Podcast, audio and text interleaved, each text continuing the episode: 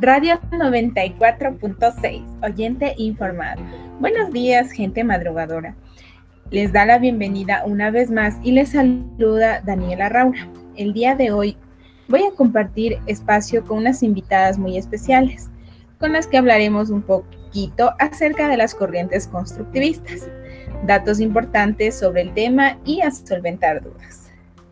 Las sugerencias que hace el modelo de enseñanza tradicional al enfrentarse a nuevos problemas tratan de resolver el problema a través del modelo de autoconstrucción, de manera de revaluar a los niños en la llamada escuela activa. Sin embargo, las limitaciones encontradas en estos métodos dieron paso a los supuestos de los métodos constructivistas.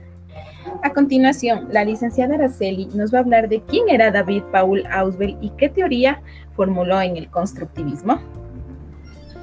Buenos días. Bueno, rescatando otro de nuestros autores de la corriente constructivista fue David Paul Ausubel, quien fue un psicólogo que llegó a convertirse en uno de los grandes referentes de la psicología constructivista.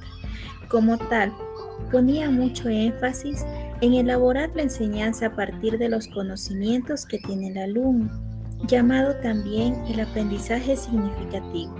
El aprendizaje significativo es, según el teórico estadounidense David Ausberg, un tipo de aprendizaje en que un estudiante asocia la información nueva con la que ya posee, reajustando y reconstruyendo ambas informaciones en este proceso. Gracias. Gracias, licenciada. Eh, bueno, a continuación la licenciada Damaris nos va a hablar un poco de quién era Jerome Browner y qué nos dice acerca de la teoría constructivista.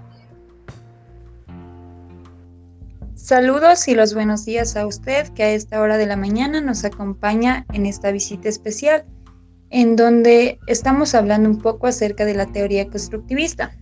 Em, el día de hoy les quiero hablar de un psicólogo y pedagogo que desarrolló el modelo constructivista conocido como aprendizaje por descubrimiento, el cual se basa en que el niño aprenda por sí mismo, inculcado por la curiosidad, en donde el maestro debe dar su clase con un contenido adecuado y estimulador, a través de observaciones o análisis que inciten a aprender.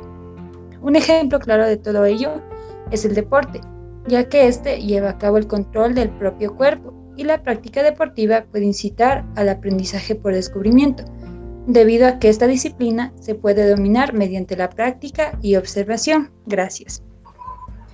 A continuación está licenciada Anita. Licenciada Anita, ¿quién fue y qué habla acerca de la teoría del aprendizaje?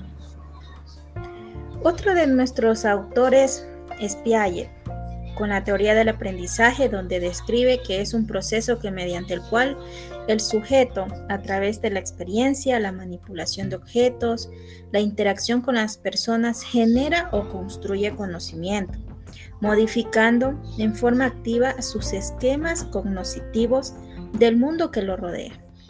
Por eso, aprender es en parte saber adaptarse a esas novedades, este psicólogo explica la dinámica de adaptación mediante dos procesos que son la asimilación y la acomodación. Muchas gracias.